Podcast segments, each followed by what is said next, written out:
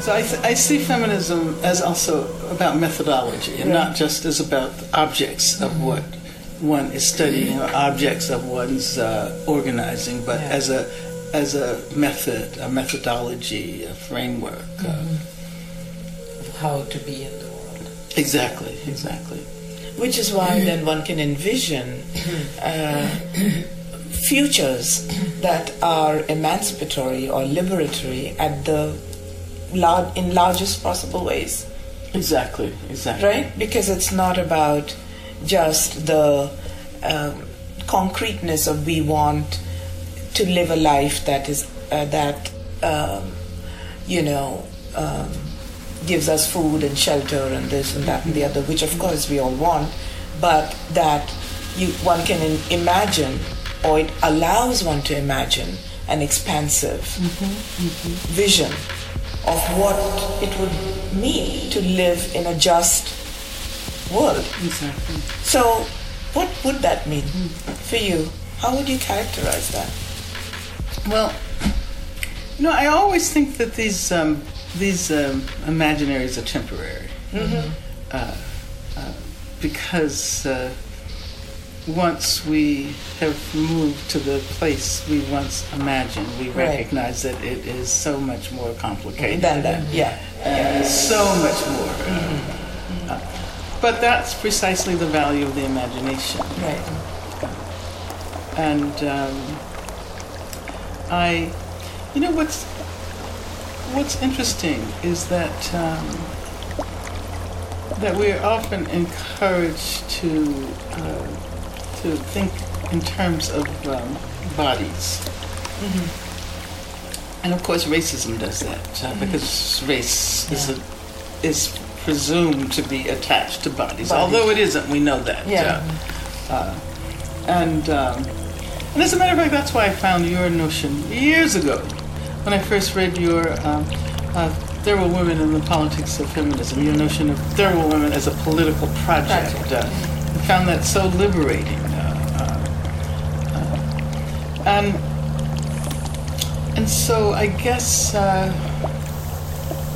I would want to live in a world where the processes of commodification are clearly on their way out of history. Yeah.